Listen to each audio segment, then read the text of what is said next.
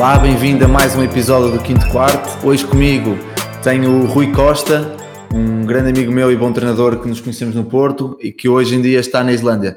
Olá, Rui, obrigado por ter aceito no meu convite. Estás aqui no, no podcast e espero que possas ajudar também grandes treinadores como já me ajudaste a mim. Bom dia Vasco, bom dia a todos que nos estão a ouvir. Eh, é com muito gosto que, que participo neste teu novo projeto. Eh, só tem, só tem porque, porque trazer coisas boas ao nosso basquetebol e se puder ajudar um bocadinho com, a partilhar a minha experiência, tenho todo Isso, o prazer. Certeza que, que irás ajudar, de certeza. Rui, tu jogaste basquete muitos anos, passaste para treinador, como é que foi essa transição? com que idade, como é que estruturaste mais ou menos a tua, dentro da tua cabeça quando começaste, se já sabias o que é que querias ser, se querias ser treinador, se não, se foi um, um hobby que depois foi criando alguma, foi criando algum, algum bichinho para o profissionalismo, conta-nos um pouco sobre isso. Essa, essa resposta tem, tem, tem várias fases, digamos assim, essa transição. Um, eu realmente comecei a jogar basquete muito cedo, com, com 7 anos de idade, uh, em, em Viena do Castelo, onde sou natural. O meu, o meu pai, na altura, já era treinador e ainda jogava, já estava na fase uh, final da carreira dele. Eu lembro-me de trocar cromos com os, com os colegas de equipa dele de 18 anos, uh, trocar cromos da NBA um, ehm, e, uh, e, portanto, comecei a jogar com 7 anos e desde miúdo que, que me apaixonei pela, pela modalidade. Eu pratiquei outros desportos, mas a partir de, de determinada idade pratiquei mais seis desportos, judo, natação, futebol, essas coisas. Um, ehm, dediquei-me por exclusivo ao, ao basquetebol. E, uh, e quando comecei a, a, a, jogar só basquete, quando mudei para Aveiro, porque nós fomos ver para Aveiro, e Aveiro é realmente a, a, capital do basquetebol em Portugal. Há uma paixão pelo jogo que, que, é, que não é comum em Portugal. As pessoas realmente vivem, vivem o pavilhão e vivem a modalidade. E eu fui jogar para Osgueira e, um, e eu passava os fins de semana no pavilhão com 12 anos. Entrava à sexta-feira. Osgueira que é o Jogueira que é um dos clubes que hoje em dia na Liga é capaz de sim, ter sim, uma das massas associativas mais presentes no, na, na, na FPB TV ou na, ou na, na RTP2 quando, quando há jogos em Jogueira. E há um, há um fenómeno que eu adoro em Jogueira que é quando chega ao intervalo tu vês centenas, literalmente centenas de miúdos à porta do campo à espera que, que, que soa a buzina para se sprintar a correr até às bolas para ver quem chega lá primeiro e consegue uma bolinha para lançar. E há 20 anos atrás, porque foi exatamente há 20 anos atrás eu era um desses miúdos. Uh, o Jogueira na altura também jogava na Liga depois também foi o, o Jogueira Aveiro Basket. Um, e já era assim. Uh, era, era, era assim, mas não era só nos jogos da Liga, era assim em todos os jogos. Nos jogos da Liga havia mais miúdos, mas eu estava lá em todos com os meus amigos. Uh, nos, se fosse no sub-14, no sub-16, no sub-19, nas, nas sub-19, no sub-18, um, estávamos lá e íamos a correr para as bolas e passámos o fim de semana assim. Um, e depois, uh, portanto, eu desde cedo que me, que me apaixonei e, e, sempre e quis ser, quis ser jogador. Um, depois em Aveiro também joguei no Galitos, joguei, fiz a, quase a minha formação toda lá e cheguei aos séniores no Galitos, na altura era, era na Pro Liga. Era uma liga verdadeiramente semi-profissional. Eu tive dois colegas de equipa norte-americanos no meu primeiro ano de sénior na Pro Liga, uh, que ganhavam, ganhavam mais do que o que ganham os de agora, ganhavam mais de mil dólares. Um, e, e portanto era um, era um sonho meu ser, ser jogador profissional. Uh, mas também a minha geração viveu uma a crise do nosso basquetebol sénior, o, o, fim da liga. Eu cheguei a, a, sim, sim, sim. a treinar uh, com o Aveiro Basket para, para, para, complementar um treino, lembro-me quando tinha 15 ou 16 anos, e, e passado, quando cheguei aos séniores, entretanto, a liga acabou. Um, e, uh, e portanto, eu joguei muitos anos na Pro Liga, joguei, joguei, ainda joguei dois anitos na Liga, um, mas, mas não, não vivi como, como profissional eh, verdadeiramente enquanto jogador. Uh, e e aos, aos 20, quando jogava na Pro Liga, uh, decidi que, que queria começar a ser treinador, uh, por essa paixão que eu tinha pelo basquete, não porque quisesse começar a, a, pensar numa carreira de treinador nessa altura, eu sempre disse que ia jogar até aos 40, uh, deixei, deixei este ano com, com 32, um, mas, mas sempre disse que ia jogar até aos 40. À medida que, que fui começando a, a treinar, um, fui-me apaixonando pelo treino, uh, fui-me apaixonando pela, por esta profissão de, de ensinar e de, de se relacionar com, com, uh, com os atletas, de, de ter impacto, de causar impacto na vida do, dos nossos atletas, seja uh, no basquetebol, seja uh, na vida, e, e de, de, lhes transmitir valores que, que o basquetebol, enquanto modalidade coletiva, consegue transmitir. E aos poucos, cada vez mais na, na minha cabeça, foi-se foi -se, foi nascendo uma voz a dizer que que isto era o que me apaixonava e que eu gostava de fazer isto, ou gostaria de fazer isto de forma profissional. Um, e o, o, que eu fui fazendo uh, de forma uh, um pouco inconsciente no início e de forma mais consciente nos últimos anos foi uh, ser profissional em, ainda antes de, de o viver, de, o, de ganhar de como tal, digamos Sim. assim. foi investir muitas horas, treinar muitas equipas ainda que, que não tivesse a, recompensa financeira que, que se calhar uh, se justificava. E, portanto, a transição de, de jogador para treinador foi uma, uma transição, uh, eu não, não, não sei se foi natural, mas foi progressiva, uh, em que eu fui conciliando as duas, as duas atividades durante 10, 12 anos, um, e depois chegou a um ponto em que nos últimos dois anos, uh, depois de ter jogado na Liga e ter deixado de jogar na Liga e estar a, estar a jogar de forma mais recreativa na, na segunda divisão em Portugal, um, achei que, que, estava na altura de. De, de dar o salto para o profissionalismo a nível Senti que, que, jogar, uh, sim, sim. enquanto que eu antes jogava, nos últimos anos já jogava para complementar a minha formação como treinador, porque eu acho que ter esta perspectiva de jogador e, e ter tido isso nos últimos anos é, é muito valioso como treinador. Mas é isso que eu te ia perguntar a seguir, porque eu tenho essa noção de que quando tu jogas e estás dentro da, daquele meio do profissionalismo e da liga e passas por várias situações várias vezes no mesmo ano, que quando as, as, as passas como treinador já estás, sentes que aquilo já é algo algo confortável para ti, porque já, já passaste numa situação muito mais Sim, estressante a nível um, de jogador. Uma, uma das coisas que eu, que eu te dizia há pouco, que eu, que eu procurei fazer enquanto treinador, foi um, viver eh, muitas experiências eh, num curto espaço de tempo. E nos últimos tempos, como, como jogador, uma das coisas que eu pretendia, além do, do, do gozo de, de, jogar e da, da, da, da, piada que tem fazer parte de uma equipa, um, uma das coisas que eu pretendia era o ponto, do ponto de vista de treinador, ter uma perspectiva diferente e, e poder vivenciar experiências da perspectiva do jogador. Saber como, como os meus colegas de equipa reagiam quando um treinador uh, uh, tinha uma postura mais positiva, uma postura mais negativa. Um, saber vi, viver o, o, scouting report da perspectiva do jogador, como é que, como é que eles recebem as informações que os treinadores estão a dar, quando são em vídeo, quando são em papel. Todo esse tipo de experiências, uh, como jogador, eram coisas que me, que me poderiam ajudar no futuro como treinador. E, e eu teria tempo, na minha ótica, sempre tenho, tenho os próximos 30 anos para ser treinador, uh, portanto, teria tempo para para viver isso apenas enquanto treinador e, e como jogador havia uma, um tempo limitado. E portanto quis continuar a viver essas experiências. Um, foi, foi essa a perspectiva. Não sei se responde à tua pergunta ou não. Sim, sim, perfeitamente. E Rui, diz-me outra, outra coisa. Dentro dos últimos anos eu já te conheço na altura em que tu estás na, a transferir do Maia para o, para o Clips, não estou em erro. E, e felizmente, felizmente segui o teu trabalho no, no, no decorrer desses anos e agora aparece esta, esta, esta oportunidade na Islândia para seres treinador de uma academia e de um clube lá. Explica-me um pouco como é que como apareceu, se foste tu que foste à procura, se te contactaram e um bocado a estrutura eu, eu vou te responder essa pergunta voltando um bocadinho atrás, que tem a ver um bocadinho, acho eu, com, com a minha filosofia, com a, com a minha forma de estar em relação a esta, a esta atividade de treinador.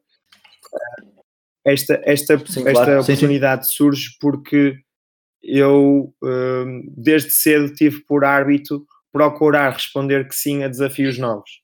Um, como eu te disse há pouco, eu comecei a, a ser treinador com, com 20 anos de idade, no, na altura no Maia Basket, uh, jogava, jogava na Pro Liga na altura. Entretanto, a vida de jogador foi-me levando a outros clubes, uh, ao Povo, na, também, na, também na Pro Liga, um, foi-me foi levando, fui, fui, fui teve no, tive no académico e, e, ao longo desses tempos fui sempre, fui sempre treinando. Um, e, e, uma das coisas que eu procurei fazer foi treinar diferentes escalões, treinar uh, diferentes géneros, masculino, feminino, treinar como principal, treinar como adjunto. Uh, tive a oportunidade de trabalhar com muitos amigos meus, com muitos treinadores meus amigos de quem fui aprendendo muitas coisas.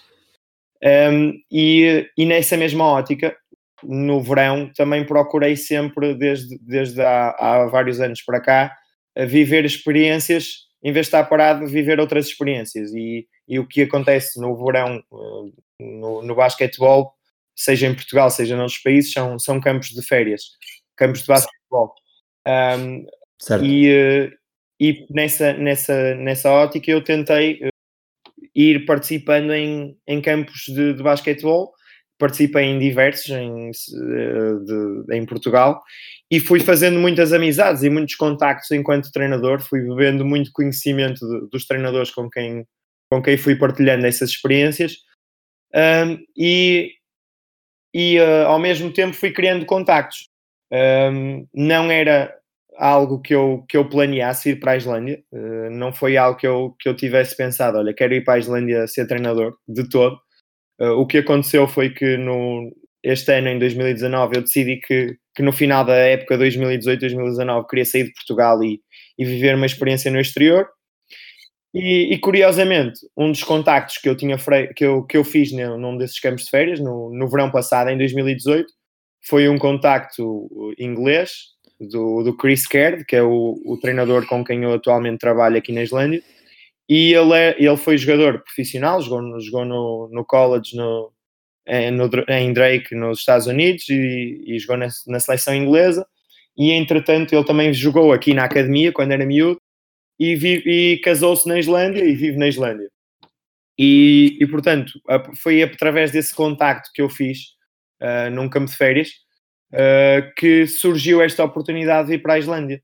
Uh, nós, na altura, demos bastante bem, mas estava de longe na minha cabeça pensar que alguma vez isso ia resultar numa proposta de trabalho.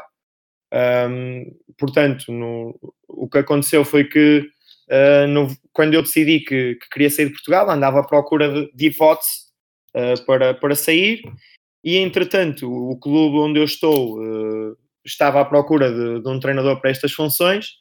Eu vi, vi essa, essa oferta de trabalho numa, nas redes sociais, através do Chris, e contactei-o, perguntei-lhe, uh, Chris, uh, tudo bem e tal? Já não falava com ele há bastante tempo, desde, desde o verão passado, uh, e disse-lhe que, que, podia estar interessado, estava a pensar sair de Portugal, se ele achava que, ele, que eu tinha o perfil indicado para, para, o, para a proposta, para a oferta de trabalho, ele disse, sim, Rui, opa, é, é, mesmo, é mesmo que nós andamos à procura, por favor, manda o teu, o, o teu currículo, e uh, assim fiz. preparei o meu currículo em inglês, atualizei e, uh, e mandei. E... Ou seja, foste tu que criaste o primeiro contacto Sim, com o clube? caso fui eu, eu okay. eu tinha decidido que andava à procura de, de sair e, portanto, fui, fui à procura desta oportunidade. E explica-me, tu falaste aí de um, de um ponto que, que, eu, que eu também me identifico muito, que é tentarmos ter várias experiências como treinador ao longo dos anos, e eu sinto que esta vaga nova de treinadores que, jovens, como eu, como tu, quer tentar ser logo o treinador principal de uma equipa ou de um escalão em específico e que perde muito em não ser treinador, treinador adjunto de outros treinadores, como disseste muito bem, que retiramos, retiramos sempre conhecimentos.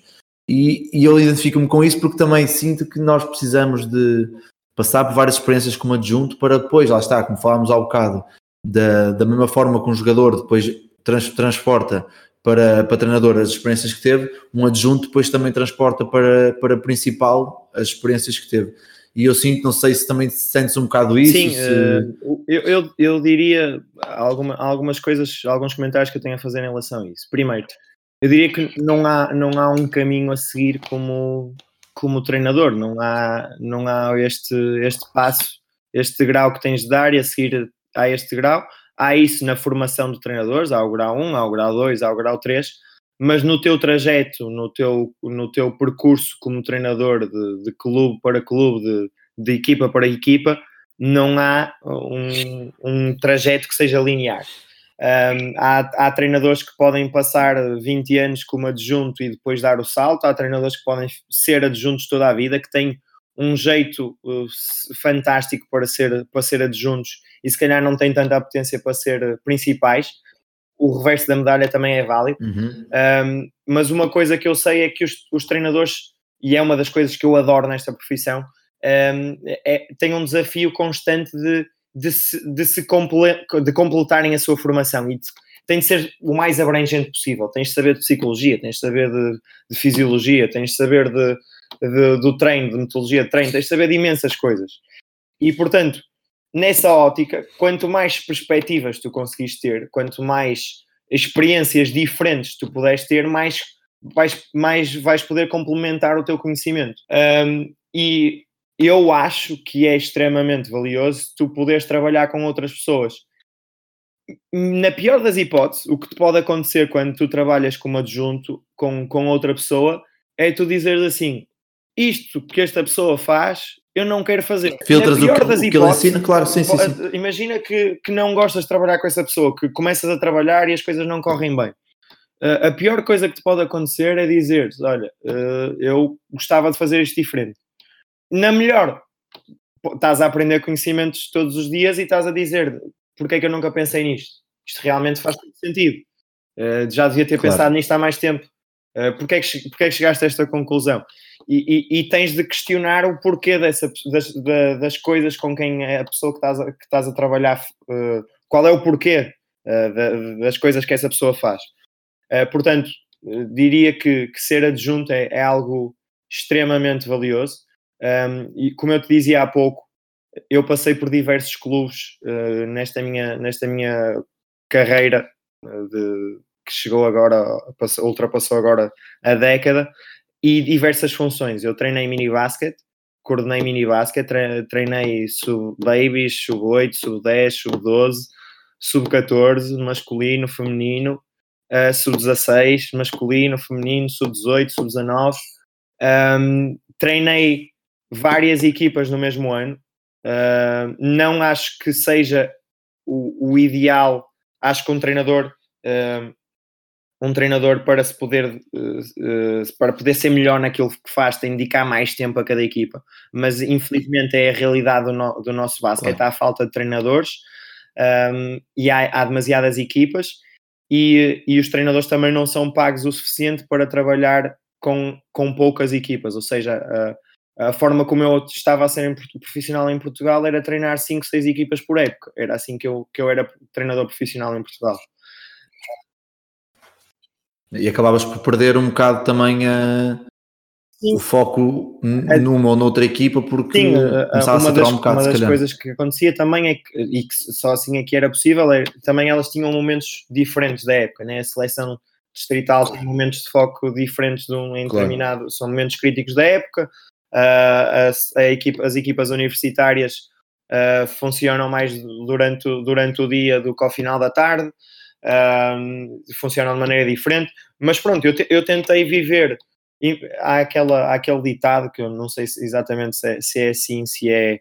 Um, podes fazer, viver um, fazer uma, a mesma experiência 10 vezes ou podes fazer uh, a, a, mesma experiência de 10 maneiras diferentes e se calhar são 10 experiências. E, e eu, ao, ao uhum. ter a experiência de treinador em diferentes contextos, a minha carreira é de 10 anos, mas eu se calhar tenho 50 épocas nas pernas. E, e isso faz com que me dê uma, um, uma, uma bagagem totalmente diferente. Né? Uma bagagem muito maior. Pronto, e, essa, claro, essa sim, sempre sim, foi a minha perspectiva de, de, procurar bagagens diferentes. E este ano acaba por não ser diferente, sendo que tu és treinador adjunto dos séniores, treinador principal dos sub-18 e acabas por estar a trabalhar também na academia, porque, certo? Porque eu fui, fui escolhido para, para, este, para esta posição, porque apesar de, de ter sido eu à procura dela, uh, houve, bastantes, houve bastantes candidatos e eu quando cheguei cá, uma, uma, uma, uma história curiosa. Quando eu cheguei cá nos primeiros dias no, no gabinete do pavilhão, encontrei o currículo e uma carta de, de interesse, de manifestação de interesse, por exemplo, de um treinador americano que tinha, que tinha enviado por, por correio mesmo, em vez de enviar apenas a, a versão digital, tinha mandado um correio registado com uma carta de, de, de, de, como é que se chama? A carta de motivação, a carta motivacional e, e o currículo ah, dele sim, e sim, o modelo sim. de jogo dele, uma coisa incrivelmente profissional que eu, eu também tenho, mas que olhei para aquela e disse isto é à frente e, e, e serviu para eu para eu melhorar a apresentação dos meus documentos uh, e esse treinador candidatou-se uhum. a esta vaga e ele não foi escolhido.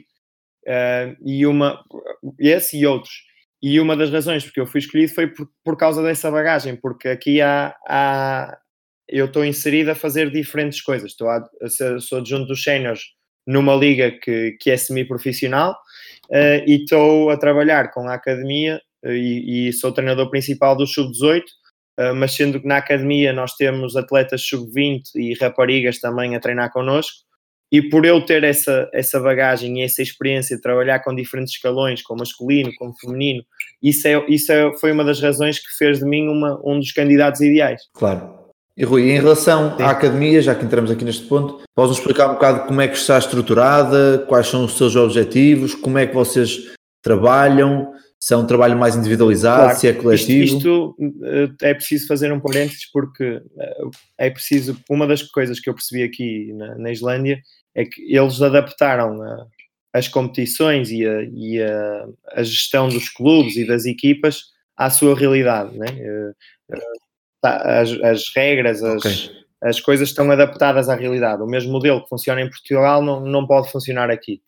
Um, a Islândia é um país que é ligeiramente maior que Portugal em, em termos geográficos, em, em área geográfica, uh, mas que tem 350 mil habitantes, uh, ao contrário dos 10 milhões de portugueses. O que é que isto significa? Que não pode haver competições regionais, as competições são nacionais. Uh, e, claro. por exemplo, a minha academia, quando eu vou aos Jogos Sub-18, eu levo atletas de quatro clubes diferentes, porque no Sub-18, esses atletas, essas hum. equipas, hum. esses clubes, não têm atletas suficientes para competir individualmente. Ah, então tu acabas por na academia juntá-los e fazer eles, uma eles, equipa eles, eles sentiram essa necessidade ah, okay. de se juntar. Isto é a Academia do Sul da Islândia. Uh, eles tiveram, sentiram a necessidade de se juntar para poderem continuar a formar os seus atletas. Porque, naturalmente, como nós sabemos ao longo dos anos, infelizmente, ou, ou faz parte do processo de seleção natural, há atletas que vão, que vão desistindo uh, e que vão deixando de, de, jogar, e portanto eles têm menos atletas no, no sub-18 uh, e precisam de, de se juntar. Um, e então, a academia, como é que ela funciona? A academia pertence uh, ao liceu. É um projeto que existe em todos os esportes.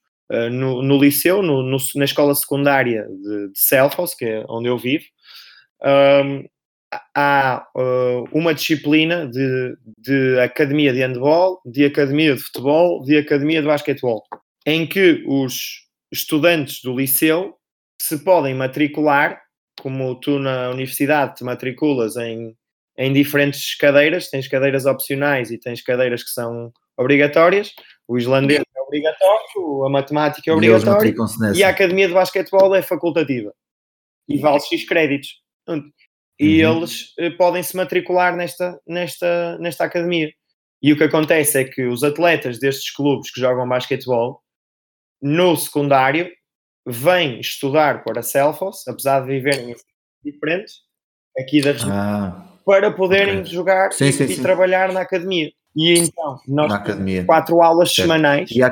como há as outras as, as aulas de matemática uhum. e de, de, inglês e o que seja, nós temos quatro aulas semanais de 55 minutos que são treinos de basquetebol. E, Pronto, e tu, nós, mas tu aí separas coletivos individuais, é só individuais, como é que isso funciona? Eu Chris, somos os dois treinadores e, tive, e este ano temos 24 inscritos. Uh, não estão sempre os 24, os miúdos vão, vão faltando, são um bocado baldas, uh, especialmente os que, os que já não, já não têm uh, ambições de ser profissionais, mas temos 18 que, que estão consistentemente nos treinos. E, e nós definimos um, um plano de conteúdos, como como se define numa, numa escola, numa, numa das outras disciplinas, a abordar durante o semestre, isto aqui funciona por, por dois semestres, um, e, e uhum. estamos a, a, abordar esses conteúdos ao longo do semestre. e o foco é no desenvolvimento individual dos atletas. Nós dividimos em, temos isto dividido em dois grupos, mas okay. depois dois grupos mais gerais por, por apetência, uh, mas depois uh, trabalhamos muito em situações de lançamento em, em pares, trabalhamos muito em situações de um contra um, portanto os grupos acabam por não, não ser uma coisa que, que se use todos os dias. Uh, mas o foco é o desenvolvimento individual do atleta e por isso damos muita atenção a questões técnicas e a questões de, de trabalho em, em, grupos reduzidos e em situações de, de, um contra um. E tu, Rui, agora pegando aí no trabalho que tu fazes na academia, e eu, e eu tive a sorte de poder seguir o teu trabalho durante os últimos dois anos, e, e, e sei que passa muito pela, por estruturações de tomada de decisão, reação a estímulos.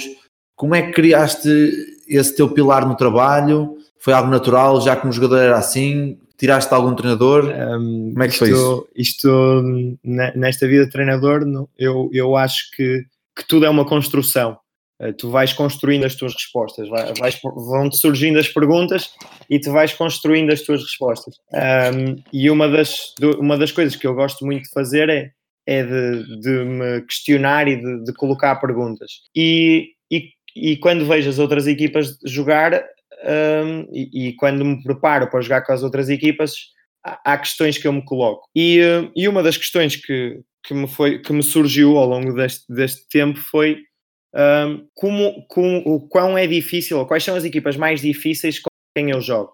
É mais fácil jogar contra uma equipa que uh, eu me consigo preparar e eu consigo fazer um scouting, ou é mais difícil jogar contra uma equipa uh, do qual é mais difícil fazer scouting? E quando eu, quando eu coloco esta, esta pergunta, quando eu tento responder esta pergunta, eu, eu respondo que é mais fácil jogar contra uma equipa uh, que eu consigo prever o que eles vão fazer. E é mais difícil jogar claro. contra uma equipa que eu não sei o que eles vão fazer. Ou que uh, eles, eles têm mais opções naquilo que fazem. E uh, o mais difícil de, de prever é quando a tomada de decisão no jogo é dos jogadores quando são os jogadores que constantemente estão a tomar decisões e a ler o que, o que acontece, o que, está, o que está a passar à sua frente, mais difícil se torna de prever para a defesa uh, o que, uh, e para o ataque, o que uh, antecipar. Porque este jogo de, de basquete é um jogo do gato e do rato, é um jogo de constante xadrez, de estar a antecipar o que está a acontecer e a ler o que está claro. a acontecer. E eu acredito piamente que o jogo é dos jogadores. A nossa função enquanto treinadores é dar as ferramentas aos jogadores para eles serem capazes de tomar as melhores decisões. Porque aquela ideia de e, e, que todos nós certamente já passamos, melhores ou piores, como treinador já passamos, que é uh, tá, estás a orientar um jogo e estás de braço no ar para dentro do campo a dizer corta, passa, bloqueia, esquerda, direita, o que seja a dar eh, quase como se estivesse a orientar uma marionete. Uh, e o que acontece é que os jogadores tomam, não, não estão a tomar decisões, estão a reagir ao que tu estás a dizer e estão a fazer aquilo no timing errado, porque uma coisa é tu dizeres, outra coisa é, é dizeres, ele ouvir e ele executar. Já passou o timing. No basquete isso, isso é, é surreal, já. Já, já, já lá vai, onde, onde já vai esse, essa hipótese que havia naquele momento. E portanto não te adianta nada estares a, a fazer isto o que te adianta é que os teus jogadores sejam capazes de, de o fazer, de, de, tomar as melhores decisões, de, de perceber uh, enquanto equipa como reagir a determinadas situações e como e enquanto jogadores no seu um contra um constante com o adversário direto, porque no basquete se defende muito ou se joga maioritariamente em, em situações de um contra um ou de homem a homem, uh, tomar essas decisões. Portanto, respondendo à tua pergunta, começa por aí a razão porque eu acho que a tomada de decisão é, é fundamental para os jogadores de basquetebol é esta. Não sei se, se, me, se me faço entender. O, o, jogo, o jogo sim, é, sim, sim, é, é, deles, é dos jogadores, e quanto mais capazes deles de, de tomarem decisões eles, eles forem, eles forem melhor será para, para, os, para nós enquanto treinadores. Portanto, eh, de há, de há alguns anos para esta parte também eu tenho-me me dedicado a, a estudar e a, e a, observar outros treinadores que dão muito foco uh, à tomada de decisão e, e, ao trabalho da tomada de decisão. Um, e portanto é algo que eu tento constantemente a trabalhar com os meus jogadores, fazê-los pensar e fazê-los perceber o porquê de estarem a tomar aquela decisão em cada momento. Rui, e nesse trabalho com os teus jogadores que tu falaste ainda agora, como é que tu estruturas um, um trabalho ou como é que tu estruturas um exercício com, para introduzir a tomada de decisão? Achas que todos os exercícios que fazemos devem ter tomada de decisão no seu, no seu, nos seus conteúdos? Ou só alguns em específico? Ou consoante o nível das equipas devemos pôr mais, pôr menos? É, Como é que tu costumas das, trabalhar nesse sentido? Das, da, das qualidades de, que eu acredito que um treinador deve ter é, é, a capacidade de adaptação. Tu tens de te adaptar sempre ao contexto em que estás inserido, ao momento em que estás inserido, à realidade em que estás inserido. E, portanto, o, o, o sempre e o nunca uh, são difíceis de, de existir, né?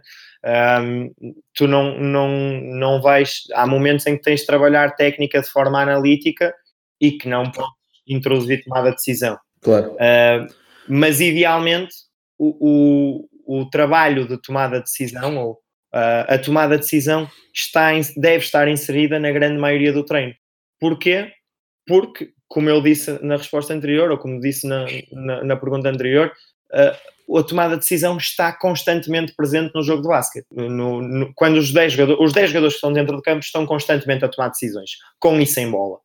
E, portanto, eh, sempre que no treino nós passarmos a maior parte do treino sem tomar decisões, a não ser que, esteja, que estejamos focados em alguma questão técnica que precisamos de ajudar o jogador naquele e, e fugir da tomada de decisão, eu acredito que, que, é, que é melhor trabalharmos mais vezes com tomada de decisão. Obrigá-los Ninguém a é obrigá-los a pensar, é uh, habituá-los, porque isto, este jogo é um jogo de hábitos, habituá-los a pensar, eu não sei se tu já alguma vez tiveste algum treinador que, que, que dissesse, ou se já alguma vez ouviste algum treinador dizer algo do género como a bola tem de ser a extensão do teu corpo quando estás a falar de drible.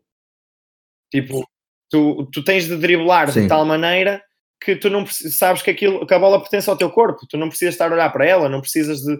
Tu, tu já estás tão habituado a, driblar em qualquer situação que eh, ela, tu, tu assentes e sabes onde a bola está da mesma maneira que sabes onde está a tua mão ou da mesma maneira que sabes onde está o teu pé. E a tomada de decisão é um bocadinho a mesma coisa. Tu não tens de ser consciente enquanto jogador que, tomas, que estás a tomar uma decisão. Aliás, 99% dos jogadores tomam decisões sem estarem conscientes do que estão a fazer. E esse é, esse é muitas vezes o problema de, de, de, do, do, do, nosso basquete. É os, os nossos jogadores não saberem uh, que estão a tomar decisões. E, portanto, se esta é a realidade do basquete, se esta é a realidade dos nossos jogadores, eles têm de estar constantemente a tomar decisões sem que, muitas vezes de forma subconsciente, sem que o percebam. Para tentar responder de forma mais, claro. con mais concreta uh, ao, que, ao que tu me estavas a perguntar em termos de exercício de dinâmica de treino, eu diria o seguinte: o que tu tens de fazer, em, o que eu procuro fazer em, em termos de exercícios, é dar estímulos diferentes aos jogadores. Em exercícios sem oposição, tu podes dar diferentes estímulos aos jogadores com uh, ordens do treinador, com uh, comandos uh, do, do, colega, do colega de equipa. Por exemplo, vamos imaginar que num exercício de lançamento um, em que há um passador e um lançador, um ressaltador, passador e lançador, né? ou, de, ou estão a trabalhar por pares, e tu podes estar a trabalhar situações de, de volume em que estás só a fazer receber e lançar, ou sempre o mesmo lançamento. Ou podes, por exemplo, trabalhar de forma a que não façam dois lançamentos seguidos da mesma forma. E o que é que e podes pôr o jogador que passa a dizer um número, e quando ele passa e o jogador recebe, eh, consoante o número que disse, isso é um lançamento diferente. Por exemplo, uma forma tão simples como um é receber e lançar, dois é receber, meter um drible, parar e lançar. Sim, e o objetivo passa por eles reagirem a esse estímulo verbal o mais rápido possível. Sim, para uh, ou seja, mais... passa para, por os jogadores estarem uh, a fazer aquilo que fazem no jogo, que é quando recebem a bola, ou no momento em que estão receber a bola, estarem a decidir então, se vão lançar ou se vão receber e atacar com um drible porque o defensor está a chegar. Embora não haja um defensor a chegar, eles estão-se claro. a habituar a, a, ter de decidir no momento em que recebem a bola. Podes fazer isto Ótimo. da mesma, Era... em vez de ser com um comando verbal, podes fazer isto com um comando de passe. Se o passe é picado É, atacam de uma maneira, se o passe é de peito, atacam de uma maneira. Se o passe é com a mão direita, atacam de uma maneira, se o passe é com a mão esquerda, atacam de outra maneira. Ou seja, depois acaba aí por puxar a criatividade, criatividade. do treinador para Exato. inventar o máximo de exercícios possíveis. E ao estudo do jogo do treinador. Por exemplo, uh, entre um passe uhum. de peito e um passe picado, qual é, o, qual é o, o, o passe que demora mais tempo? Estou-te a perguntar aqui. Ah, ok. é o passe picado. Então, imagina que num jogo, numa situação, por exemplo, de uma penetração e de um passe para fora, há um extra passe picado. Ok? Em vez de, há um extra passe de peito e há um extra passe picado. Uma situação de extra passe de peito e uma situação de extra passe picado. No extra passe de peito, à partida o jogador vai ter mais tempo para quê? Receber e lançar. Para lançar Mas no claro. extra passe picado, se calhar vai dar mais tempo ao close out de chegar a tempo. Então, se calhar, ele vai ter de atacar em uhum. drible. E aí já tem que atacar. Então, se calhar, quando passarmos picado, claro. se calhar faz mais sentido atacarmos em drible e quando passarmos de peito, recebermos e lançarmos. Ou quando recebermos de, de peito, uh, passarmos e, recebermos e lançarmos. Uh, portanto, isto para mim é mais próximo do jogo. E quanto mais tu fores capaz de aproximar claro. essas pequenas tomadas de decisão do, do atleta com as tomadas de decisão que acontecem no jogo, isto é mais real do que haver alguém a dizer um ou dois, né? Portanto, se é mais real, certo. então se sim, calhar sim, sim. é melhor uh, é, é, melhor fazeres assim. Mas se calhar uh, numa fase inicial também é bom que eles saibam, sejam capazes de responder a estímulos que não os do jogo, outros estímulos, habituá-los a responder a estímulos diferentes. Para depois, quando tiver a transferência para o jogo, ser mais fácil, presumo. O, que tu vês, normalmente, quem, que, normalmente quem é o, o miúdo que, que é craque com 9, 10 anos na, na equipa de mini basket? É, esse miúdo também é craque se eles forem jogar futebol. Sim. Também é craque se eles forem jogar uh, handball.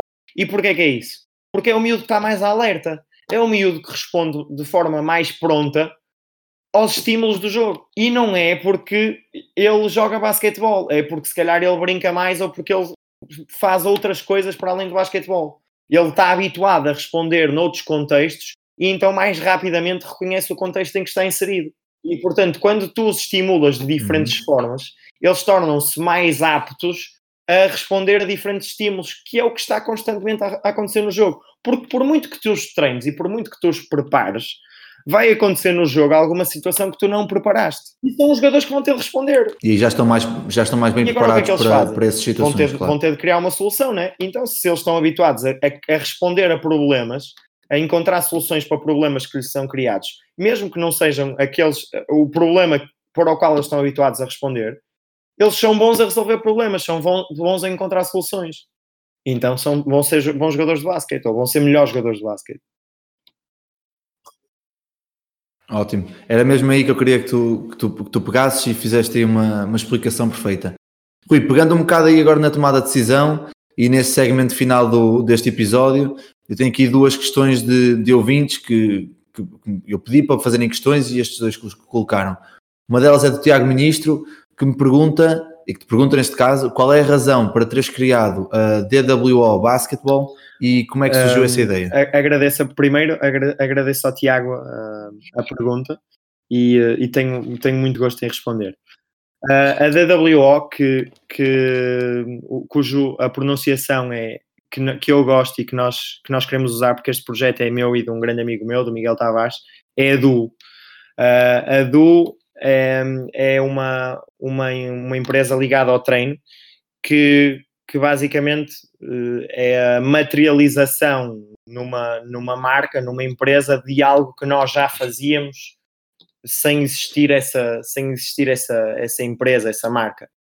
Uh, portanto, eu e o Miguel no, nos últimos anos, uh, o Miguel em Aveiro, no, no Esgueira, tem-se dedicado muito ao, ao treino no, no verão, ao, ao, treino individual e ao treino em grupos reduzidos e eu também é, um, é uma área que me, que me agrada bastante e que também tenho trabalhado no, na região do Porto. Um, e, e, respondendo também a, a um bocadinho à, à, tua pergunta anterior, este tipo de trabalho, um, o trabalho de, de, tomada de decisão e o trabalho de desenvolvimento individual, que é o que nós queremos uh, fazer com a DU, ou seja, a DU é uma empresa que aposta na, na tomada, na, na tomada de decisão, eh, mas sobretudo no desenvolvimento individual dos atletas. Nós olhamos para um atleta e vemos este é o, é o teu patamar, eh, este é o teu teto, eh, esta é, é, a tua equipa ou é, são as, uh, a forma como a tua equipa joga ou as oportunidades que tu tens dentro da tua forma de jogar e, e, vamos explorar melhor estas oportunidades e vamos desenvolver esta parte do teu jogo ou vamos desenvolver esta parte do teu jogo. É isso que nós procuramos fazer com a Du. É um, um, um trabalho especializado no desenvolvimento dos jogadores. Já do, de um patamar mais elevado, mas também, também podemos trabalhar com, com atletas mais novos numa fase mais inicial.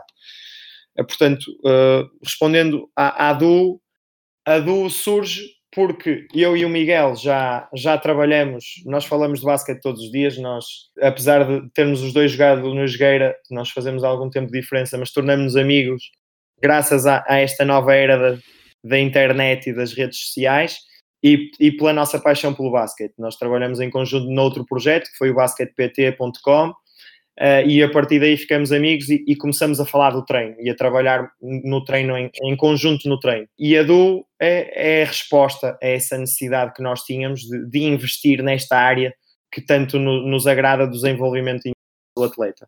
Uh, olhamos para ele, vemos quais são as, as suas necessidades, as suas lacunas, uh, os seus pontos fortes que queremos, que queremos em dar mais ênfase e ainda aprimorar um, e em grupos reduzidos ou em trabalho individual, trabalhamos com eles. E, e esta, este, este tipo de treino é, ok, uh, como é que nos defendem? Nós, como, é que, como é que te defendem nesta situação? Então, qual é a melhor resposta que tu podes dar? Uh, como é que te atacam nesta situação? Então, qual é a melhor resposta que tu podes dar?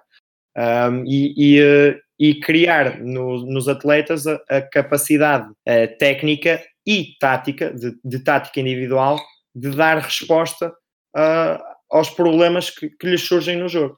Já acaba por ser uma pré-época antes da própria pré-época é, é, o foco deste competitiva. trabalho da DU é, é, no, é no verão. Por, porquê? Porque é quando os clubes uh, param mais, é quando os atletas, uh, por regra, param mais, mas também é quando os atletas que querem dar um passo em frente e querem crescer e, e, melhorar aproveitam para trabalhar mais que os outros. Nós, nós no nosso modelo europeu, uh, temos um, no, no, nosso modelo de basquete europeu, temos um, aquilo que eu considero um defeito, que são épocas competitivas demasiado longas. As nossas épocas competitivas duram entre 8 a 10 meses. Uh, como é, os clubes começam a trabalhar em em agosto, setembro e deixam de trabalhar em junho, julho, uh, sendo que uh, de outubro a maio, junho competem. E o que, é que isso, o que é que isto faz? Isto faz com que os treinadores do, dos clubes, das equipas, no dia a dia, naturalmente, uh, porque têm um jogo a cada fim de semana, sejam forçados ou sejam direcionados para o trabalho coletivo e não para o trabalho individual. E o que nós, treinadores, temos de entender é que nosso, as nossas equipas vão ser tão melhores quanto individualmente forem melhores os jogadores. Eh, e, portanto, nós temos de dar Ótimo. mais foco ao trabalho técnico e ao trabalho de desenvolvimento individual dos porque é isso que, no médio e longo prazo, vai dar resposta às necessidades da equipa. Quantos, quantos de nós, treinadores, claro. já projetamos uma jogada, uma sequência, uma, ou tentamos fazer algo que depois os jogadores, ao tentar, ao tentar pôr em prática aquilo que o treinador pediu, não conseguiram por uma lacuna técnica. Porque nós desenhamos do lado esquerdo, mas eles só driblam com a mão direita. Isto, isto estou a falar de um nível mais, mais elementar, como é óbvio, de um nível mais base, de escalões de formação. Então o que é que é preciso? É, é, é, que o desenho seja melhor ou que os jogadores sejam melhores? Se calhar é um bocadinho das duas, mas, mas então nós queremos trabalhar no verão, fundamentalmente, voltando atrás, né? quando, que é quando os clubes param, quando os atletas têm mais tempo livre e quando os atletas que querem trabalhar uh, aproveitam para estar mais horas mais focados no seu desenvolvimento individual. Ótimo. E agora para finalizar, mais uma questão, esta tu conheces, é o Marcelo, Marcelo Pinto trabalhou, trabalhou no trabalho no clipe e trabalhou, trabalhou contigo ano passado e pergunta uh, como é que um treinador jovem como ele, como eu, que pretende seguir carreira de basquetebol, traça o seu caminho para chegar ao profissionalismo onde estás agora. E depois acrescento outra questão, que é, aliás, duas. Que tipo de leituras uh, aconselhas e que conselhos tens para os jovens okay. treinadores de hoje em dia? Um, primeiro, o, o, Marcelo, tive, tive a, sorte de poder trabalhar com, com o Marcelo na, na época passada. Ele uh, estava a dar os primeiros passos como treinador e, e uh, fez o estágio curricular do, do curso de, de, educação física dele no, no CLIP, no, onde eu estava no Porto uh, e, e, foi meu adjunto no Sub-16. A primeira coisa que, que, os, que, um jovem, que eu aconselho um jovem treinador a ter é, mesmo, é o mesmo tipo de postura do Marcelo, que é uma postura de, de querer aprender, de questionar, de não ter medo de, de parecer totó por fazer uma pergunta que, que pode ser elementar, mas é colocando perguntas que nós vamos melhorar. Uh, podemos colocar as perguntas, se tiverem vergonha, perguntem, coloquem a pergunta a vocês próprios e vão uh, e vejam jogos. Vejam como é que os treinadores respondem a essa pergunta com a forma como as equipas jogam.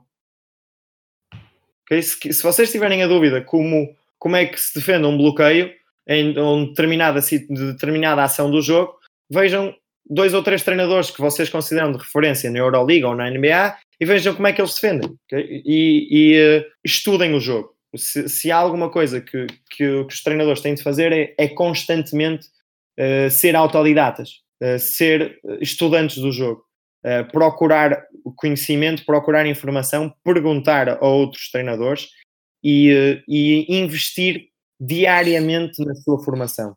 Eu já fui respondendo um bocadinho à pergunta do Marcelo uh, ao longo do, do, podcast. Quando, quando tu investes constantemente sim, sim, sim. Na, na, tua, na tua formação, acredito eu que no longo prazo vais ter o retorno desse investimento. Um, eu, eu costumo, costumo dar este exemplo. Nós podemos ter, uh, e, e, olhando, e, olhando, para nós como treinadores para os jogadores, nós podemos, eu diria que nós podemos ter, ter três, tipo, três tipos de jogadores. Aqueles jogadores que fazem o que, que, que reclamam ao fazer aquilo que lhes é pedido, ou seja, nós temos três treinos por semana e, e, eles reclamam por três treinos por semana. Não podemos ter só dois. Uh, vamos treinar duas horas em vez de treinar 90 minutos. A sério, temos de treinar duas horas. Temos este tipo de jogador que, que faz aquilo que lhe é pedido e de forma relutante. Temos um tipo de jogador que faz aquilo que lhe é pedido e dá 100%, ou seja, é para treinar duas horas, é para treinar quatro vezes ou para treinar cinco em vez de quatro. Ok, eu vou estar lá e eu, quando chego ao treino, faço tudo e mais alguma coisa que está ao meu alcance para ajudar a equipa para ser o melhor possível. E depois temos um terceiro tipo de jogador que treina as quatro vezes por semana com a equipa e vai ao ginásio e pede ao treinador uh, feedback sobre o que fez bem no treino e sobre o que fez mal no treino, sobre o que fez mal no treino e sobre o que fez bem no jogo e sobre o que fez mal no jogo e vai ver o jogo da equipa sénior e quer melhorar e, e, e, eh, quando o pavilhão está livre está a lançar e acaba o treino e ainda fica a fazer mais 50 lançamentos ou mais 100 lançamentos ou mais 200 lançamentos. Pergunta, qual é o jogador que vocês querem na vossa equipa, destes três? É o terceiro, obviamente que é o terceiro. Todos os jogadores destes que estão dispostos obviamente, a fazer sim, mais sim. do que aquilo que lhes é pedido, a tua equipa vai ser melhor. Agora põe-te na ótica de um presidente. Claro. Põe-te na ótica de um treinador principal. Tens um treinador adjunto que pode corresponder a um destes três perfis. Qual é o treinador que tu queres? Aquele então, que faz mais do que aquilo que é obrigado, que é aquele que investe, pois. que quer dar sempre o passo extra, ou aquele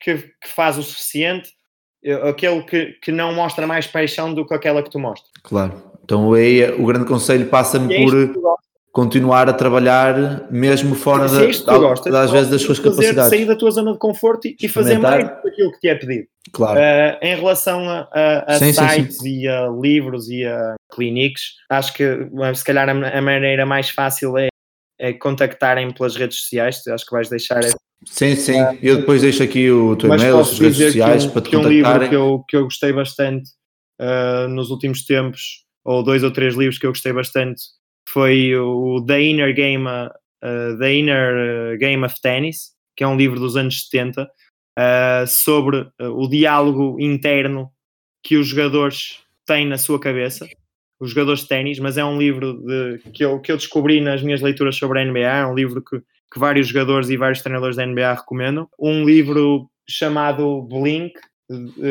que, que é sobre a tomada de decisão, que foram, foi um dos temas que nós tivemos aqui a abordar. Uh, e portanto deixo, deixo esses, essas, essa nota por esses dois livros que eu, que eu recomendo e qualquer coisa estejam à vontade mesmo para, para me contactar. Tenho todo o gosto. Bom, Rui, mais uma vez, obrigado por, por teres partilhado esta tua, toda a tua experiência até agora aqui neste episódio. Tu que estás desse lado, já sabes, vou deixar os contactos do Rui para se tiveres alguma questão e quiseres colocar. E bem, resta-me agradecer a nível pessoal também por, por sempre, sempre que eu te coloco alguma questão ou sempre que, que tem alguma dúvida, mostras-te mostras sempre disponível a notíssimo dentro do Obrigado, meio. Vasco. Isso, Rui, não, obrigado mais uma vez. Se, nós, se, cada um de nós eh, fizer por ser melhor e nos ajudarmos uns aos outros, eh, quer como treinadores, quer, quer em geral, vamos, vamos todos ser melhores e vamos todos crescer. Portanto, acho que a partilha é o caminho e a oportunidade e, e uh, parabenizo-te, congratulo-te por este, por este projeto. Uh, acho que é uma ideia fantástica e mais do que uma ideia, é, é uma execução ótima Obrigado. porque ah, não basta ter as ideias, é preciso pô-las na prática e tiveste a, a audácia de o fazer. Continua, está bem? Grande abraço. Obrigado. E tu não te esqueças de partilhar todos os episódios que ouves, dar feedback, fazer questões e como já, já é normal aqui, já sabes, pergunta, porque não é garantido. Até uma próxima.